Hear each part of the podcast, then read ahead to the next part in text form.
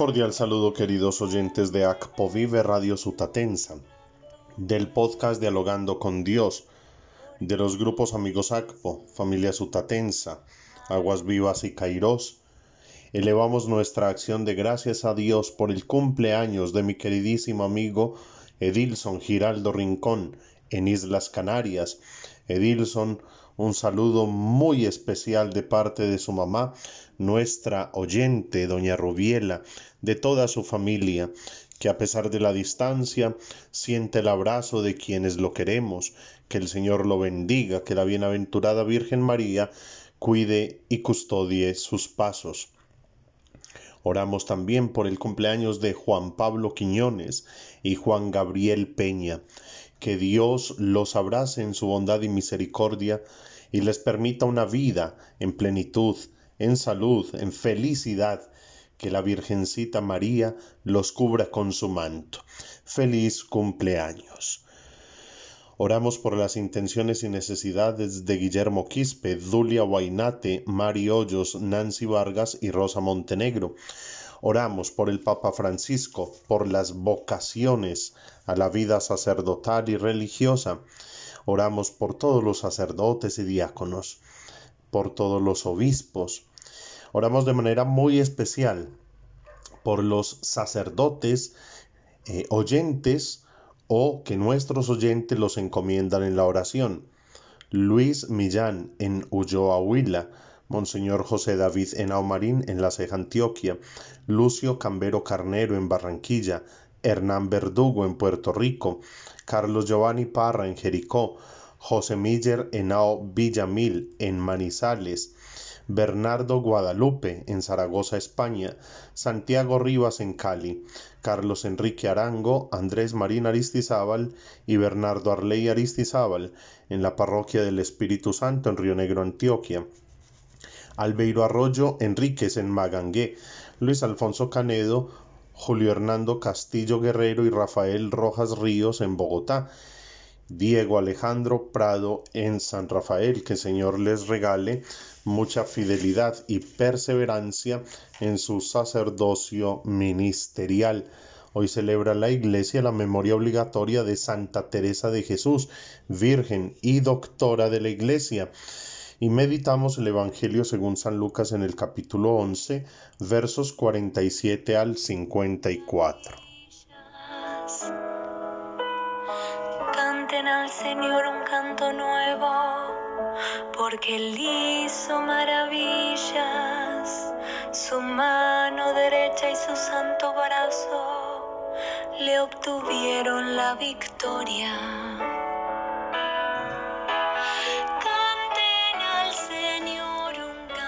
En aquel tiempo dijo el Señor, hay de ustedes que edifican mausoleos a los profetas, después que sus padres los mataron Así son testigos de lo que hicieron sus padres y lo aprueban, porque ellos los mataron, y ustedes les edifican sepulcros. Por algo dijo la sabiduría de Dios, les enviaré profetas y apóstoles, algunos los perseguirán y matarán, y así a esta generación se le pedirá cuenta de la sangre de los profetas derramada desde la creación del mundo desde la sangre de Abel hasta la de Zacarías, que pereció entre el altar y el santuario. Sí, se lo repito, se le pedirá cuenta de esta generación. Ay de ustedes, maestros de la ley, que se han quedado con la llave del saber. Ustedes que no han entrado y han cerrado el paso a los que intentaban entrar. Al salir de allí, los escribas y fariseos empezaron a acosarlo y a tirarle de la lengua con muchas preguntas capciosas para cogerlo con sus propias palabras. Palabra del Señor, gloria a ti, Señor Jesús.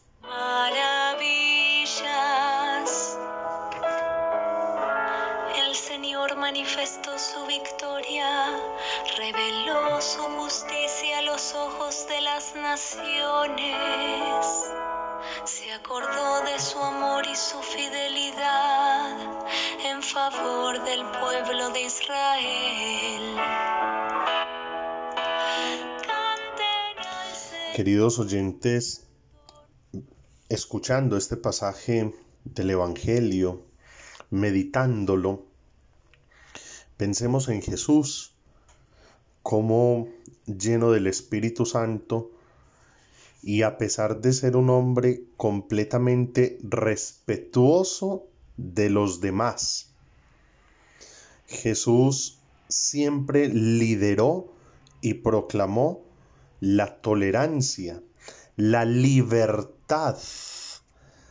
Jesús no estaba buscando adeptos. Jesús nunca estuvo imponiendo su fe.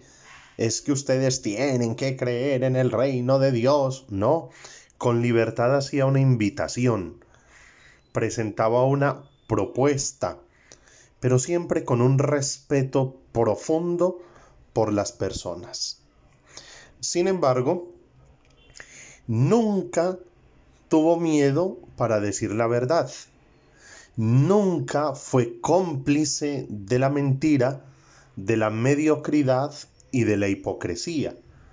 Por eso lo vemos siendo tan fuerte a la hora de dejar en evidencia la hipocresía de muchos fariseos hipócritas, de muchos maestros de la ley es decir, de aquellos que, siendo religiosos, no vivían conforme al querer del Padre Celestial. Y de esta manera nos tenemos que revisar muchos que somos creyentes, que somos religiosos, que nos creemos buenos porque cumplimos los mandamientos, porque de vez en cuando hacemos una obra de misericordia, porque vamos a misa los domingos y creemos que los malos son o los que no creen o los que están en otras religiones. Pero resulta que somos quizás nosotros los más propensos a desagradar a Dios cuando nuestra religiosidad es hipócrita, cuando nosotros solo buscamos es complacernos a nosotros mismos, una religión a nuestra medida. Y esa es la denuncia que él está haciendo cómo los de su época le hacían altares y mausoleos a profetas que habían asesinado sus padres, sus antepasados. Entonces, ¿a qué estamos jugando? Primero los matamos y después los alabamos. ¿No?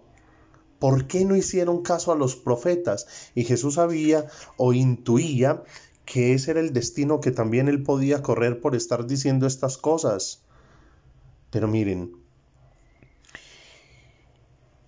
Eso nos sigue ocurriendo hoy. A veces nos gusta leer la Biblia, leer la palabra de Dios, leer los antiguos profetas. Qué bellas palabras, qué invitación tan maravillosa. Pero los profetas de hoy nos incomodan, nos molestan, no nos gustan. O díganme, cuánto malestar ha generado el Papa Francisco, un gran profeta de nuestra época, el profeta de la misericordia. Cuánta incomodidad genera la predicación de muchos sacerdotes. Cuánta incomodidad sigue generando la iglesia en muchos países, en muchas poblaciones, porque se opone a aquello que va en contra de la moral y de la vida. Ahí es donde somos hipócritas. Nos gusta lo que dijeron unos que ya se murieron, pero no escuchamos y hasta atacamos a los profetas de hoy, a los profetas de nuestro tiempo. Entonces tenemos que examinarnos y que no vayan a ser para nosotros esas palabras de Jesús.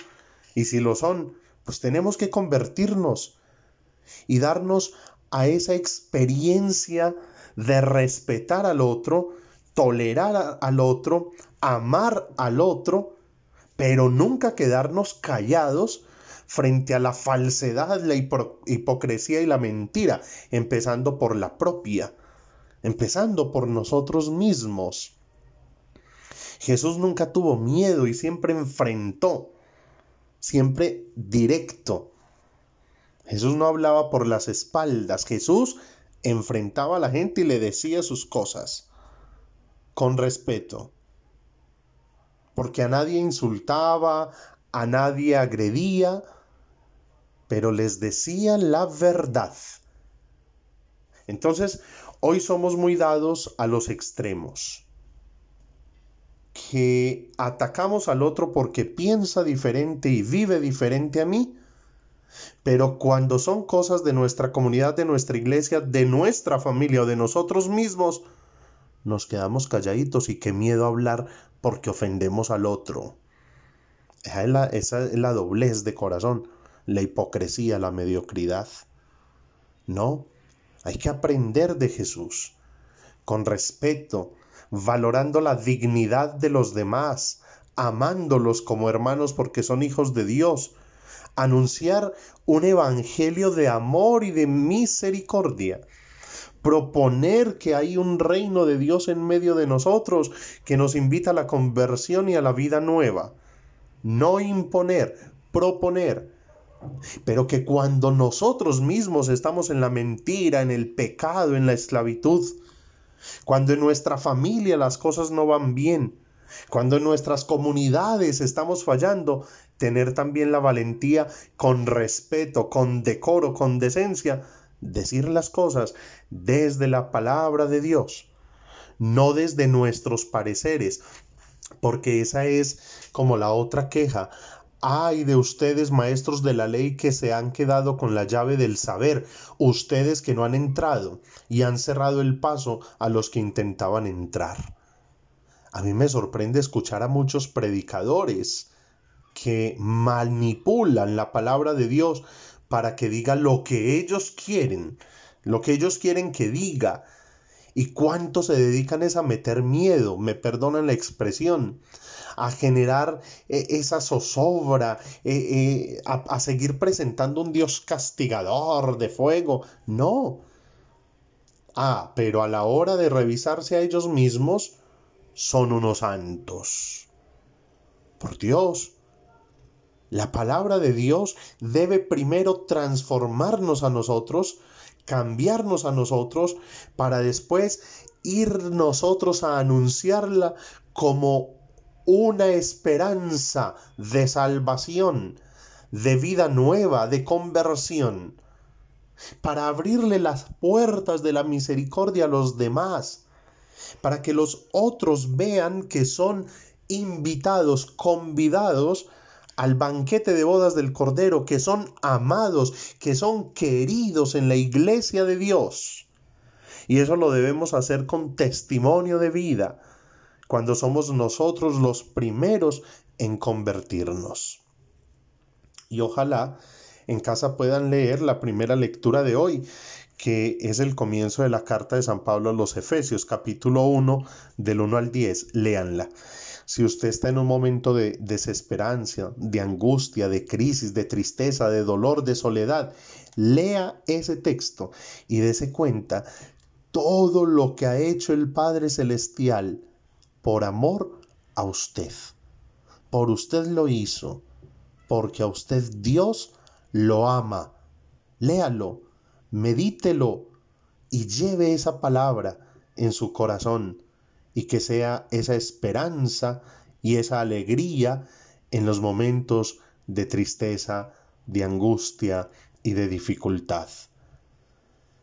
Ruega por nosotros, Santa Madre de Dios, para que seamos dignos de alcanzar las promesas y gracias de nuestro Señor Jesucristo. Amén. Feliz día, que Dios les bendiga.